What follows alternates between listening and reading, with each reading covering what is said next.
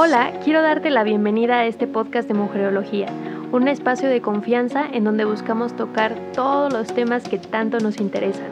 Relaciones amorosas, crisis existenciales, temas sociales, desamor, entre muchos, muchos más. Mi nombre es Arte Jiménez, ponte cómodo o cómoda y vamos a platicar un ratito. Y bueno, bienvenidas y bienvenidos a este primer capítulo del podcast.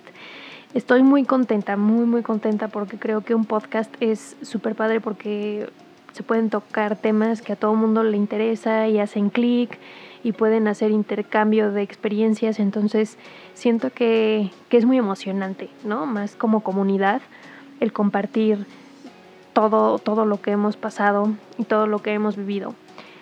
Y para este primer podcast no, no quise meter un tema que requiriera mucha ciencia, sino más bien mucho enfoque y mucha introspección, que es ser un humano promedio no es malo. Así se titula el capítulo.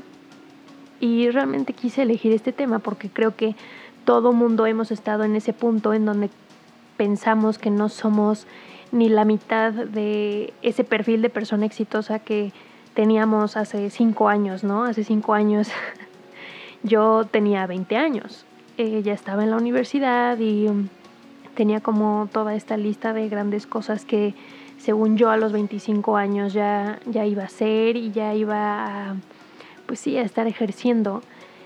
Realmente toda la vida tuve la pasión de escribir, siempre me gustó leer, siempre tuve un enfoque muy claro hacia lo que era la escritura y también el periodismo, entonces realmente encontrar mi pasión no era difícil, ¿no? La tenía y nada más había que trabajarla. Pero obviamente cuando conforme vas creciendo te vas dando cuenta de que la vida no es tan fácil como tú esperabas y que mm, todos esos planes y todos esos escalones no son tan fáciles de subir a veces, pero no quiere decir que sea imposible. Entonces, bueno, para empezar, em, creo que en general a todo mundo nos ilustran el éxito de la misma manera, ¿no? Que es como, no, y tener mucho dinero, y poder viajar, y poder comprarte un coche del año, y pagar todas tus deudas, em, estar fresco, fresquecita. Y pues realmente cuando lo ves de esa manera, dices, ok, entonces no, no soy nada, no, no, tengo nada de eso. Y te empiezas a, a, sentir mal contigo y te empiezas a castigar y te empiezas a decir como de no, es que no estás haciendo suficiente o no tienes la vida que, que tú querías, bla, bla. No sé si a ustedes les pase lo mismo, pero a veces yo me castigo mucho, ¿no? Entonces, bueno, eh, llegó un punto en que toda esta crisis me alcanzó y supongo que fue por haber cumplido los 25 años. Y cuando me, cuando me encontré así medio atrapada en mis propios muros, mi novio me dijo, a ver, te voy a regalar este libro que se llama El sutil arte de que te importe un carajo, que es de Mark Manson. y es un libro fabuloso, se lo recomiendo altamente si es que están pasando por alguna crisis, porque realmente lo más valioso de este libro es que digo, yo lo, yo lo vi por la portada y dije, claro, va a ser otro libro de superación personal y me van a dar una lista de cosas que debo de hacer para ser una mejor persona, para poder triunfar en la vida.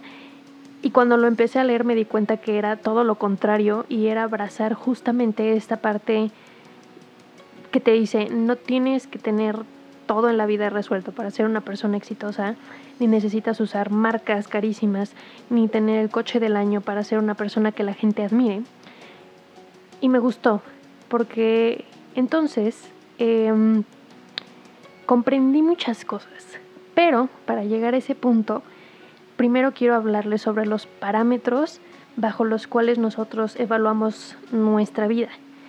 Y esos parámetros, pues muchas veces son aprendidos, son cosas que escuchamos, que vemos, como les decía, el perfil de la persona exitosa, ¿no? Entonces, evaluamos nuestro éxito bajo un parámetro que nos dice que debemos de ser de tal o cual modo. Y al no cumplir ese perfil, nos sentimos así como que en el estancamiento, ¿no? Y frustrados porque no sabemos hacia dónde ir. Pero la buena noticia es que no todos, no todos nacimos para ser las grandes estrellas con gran reconocimiento mundial y eso está bien y eso se vale y no tiene nada de malo. Y ustedes van a decir, ay, arte, ¿cómo crees? Ay. Pero ahí les va lo grandioso de todo esto. Les voy a platicar dos casos que vienen en este libro. Y bueno, pues el primero es Mustaine. No sé si lo esté diciendo bien, pero él era integrante de una banda que había logrado su, pues sí, su, su buena fama y de repente lo expulsaron, así de buenas a primeras, le dieron las gracias y bueno, bye, con permiso. Y él dijo, ¿qué? ¿Cómo puede ser? ¿Cómo, cómo, cómo me sacan? Bla, bla. Entró en un, en un rollo de, de ego, de depresión, muy raro. Y entonces de repente decidió que la mejor manera de la que iba a poder salir de ahí era pues simplemente hacer otra banda, reclutó a otros músicos para ahora sí que declararle la guerra o más bien hacerle competencia a esta otra banda de la cual había sido expulsado. Entonces puso todo su esfuerzo en vengarse, ¿no? Y en decir, yo voy a vender millones de copias y yo voy a ser súper exitoso y voy a tener más que esos zánganos que me corrieron, ¿no? y se amargó y se puso todo su esfuerzo ahí. Y de repente, ¿qué pasó? Que esa banda que él creó desde cero es Megadeth. Pero la banda que lo había corrido es Metallica. Y bueno, para no entrar en mucho tema de cifras, porque en el libro viene cuántas copias ha vendido cada uno, pues bueno, Metallica es súper conocido y es lo máximo. En, en, cuestiones de rock es lo, más, lo máximo.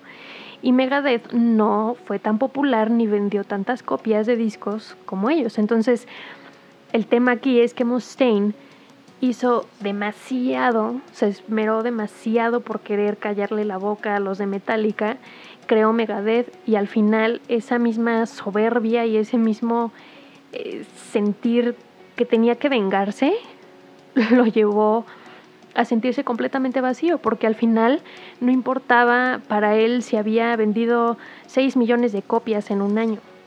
Para él, lo peor que le pudo haber pasado es que Metallica hubiera vendido más copias que él en un año. Entonces, perdió de vista completamente quién era, perdió de vista cuál era su verdadera pasión, porque no era la música ya, sino el hecho de, de ganar. Y eso lo llevó a sentirse vacío durante toda la vida. ¿Ok? Y ahora viene la contraparte, que me parece realmente fascinante, y es el caso de Pete Best. Y bueno, él igual le pasó lo mismo. Ellos ya habían logrado pues cierta reputación, ¿verdad? Eh, pertenecía a un grupo que estaba cambiando un poco la narrativa de la música en la historia. Y pues bueno, de repente llegan y dicen, bueno, muchas gracias, con permiso, eh, nos vemos, tú te vas para allá y nosotros por acá. Y esta banda sucedió que era The Beatles. Y pues The Beatles fue un monstruo, fue una banda que cambió las reglas de absolutamente muchas cosas, ¿no? En la música. Y Pete Best, por supuesto que se deprimió, por supuesto que la pasó mal, por supuesto que luchó en contra de, de ello, porque al final es el rechazo, es que te digan que no, muchas gracias.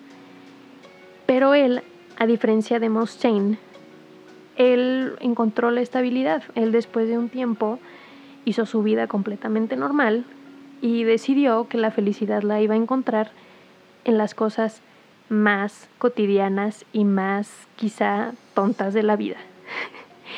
y entonces imagínense que pues él vivió toda su vida con el fantasma de The Beatles, ¿no? Ahí constantemente detrás de él, pero él en vez de amargarse la existencia y decir, ¿por qué no soy como ellos? ¿Por qué?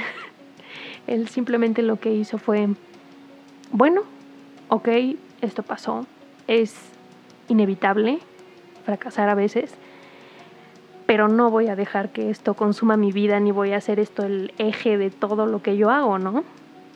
Entonces, después de leer esto en el libro, dije, wow. A ver, número uno, porque me acuerdo perfecto que como estaba teniendo una crisis, entonces eh, yo hasta estaba teniendo taquicardia y de repente como que me sudaban las manos.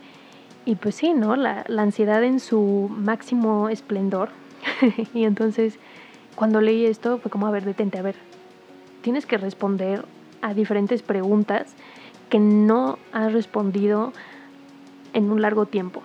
Número uno, a ver, ¿qué te está motivando a hacer las cosas que estás haciendo ahorita?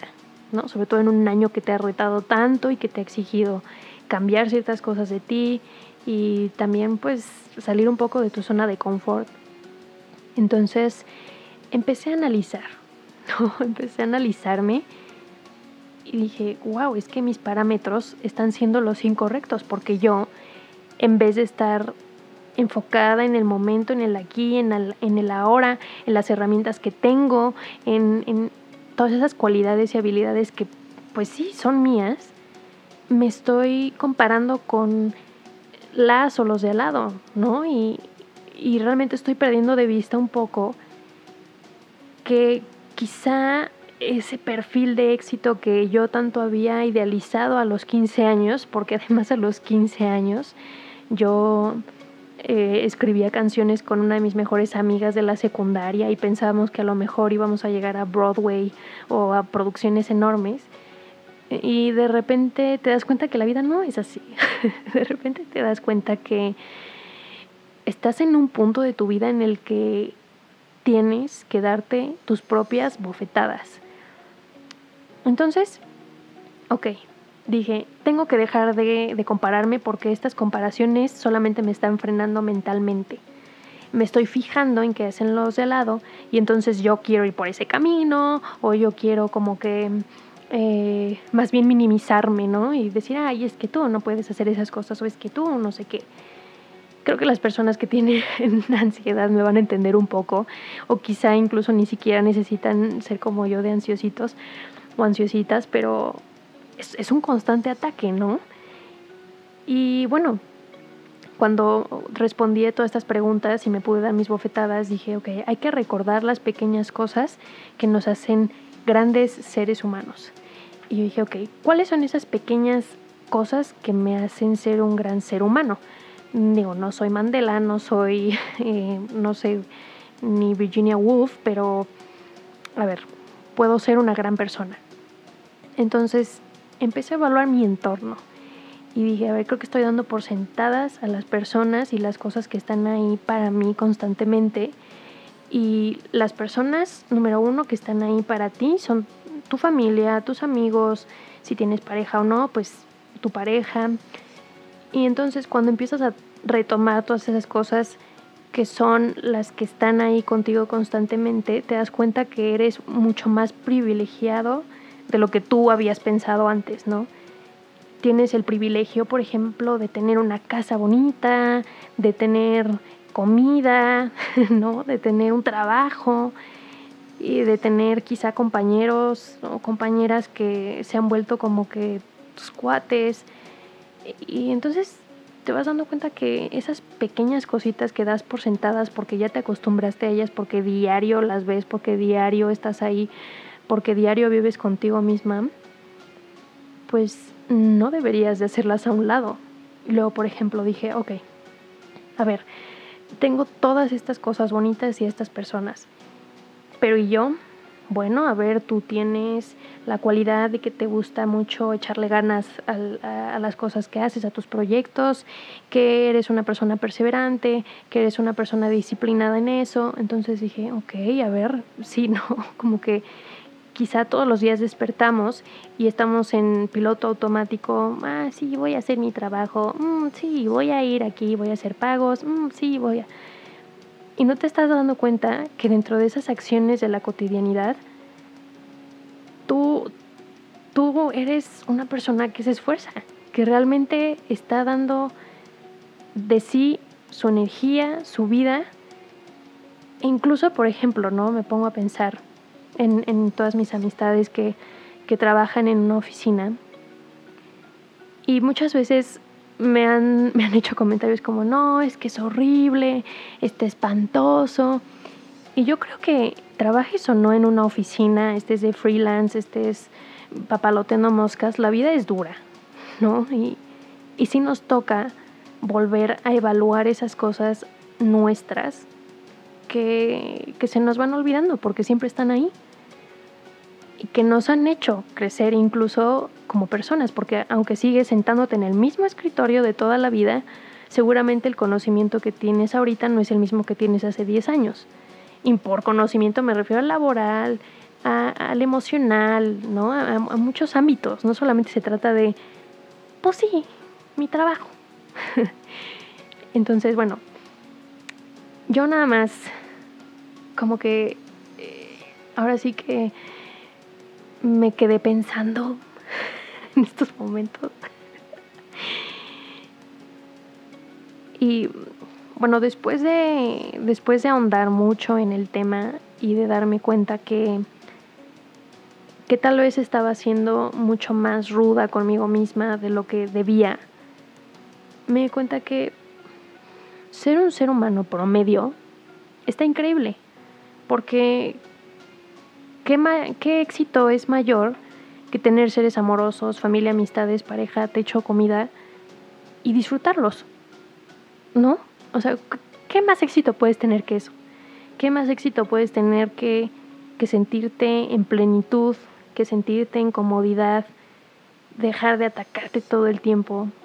Creo que el éxito es algo que nos han ilustrado de la manera incorrecta porque no todo el tiempo se trata de la cantidad de ceros que tiene tu cuenta bancaria, sino de la cantidad incluso de gente a la que volteas, le sonríes, eres amable, o las veces que ha llegado alguien y te ha dicho, oye, gracias por escucharme, gracias por tu consejo. Yo soy una persona que le encanta escuchar a los demás. me encantan los consejos de amor, me encanta escuchar los problemas y y siempre sentir que soy de utilidad para alguien más. Y eso a mí me llena muchísimo, pero esa soy yo. Entonces creo que... Y es algo que por lo que ni siquiera cobro, ¿no? No llego con mi amigo o mi amiga y les digo, eh, van a hacer 200 pesos por la consulta de, de amor. Pues no.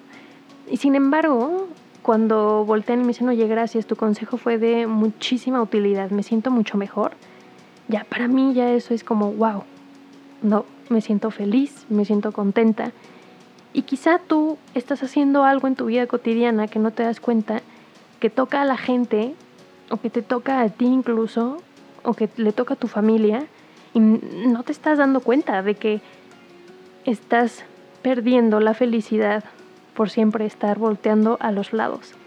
Y no digo que no te propongas tener objetivos, sino que el éxito de verdad no se trata sobre estar en la cima y los autógrafos y las fotografías.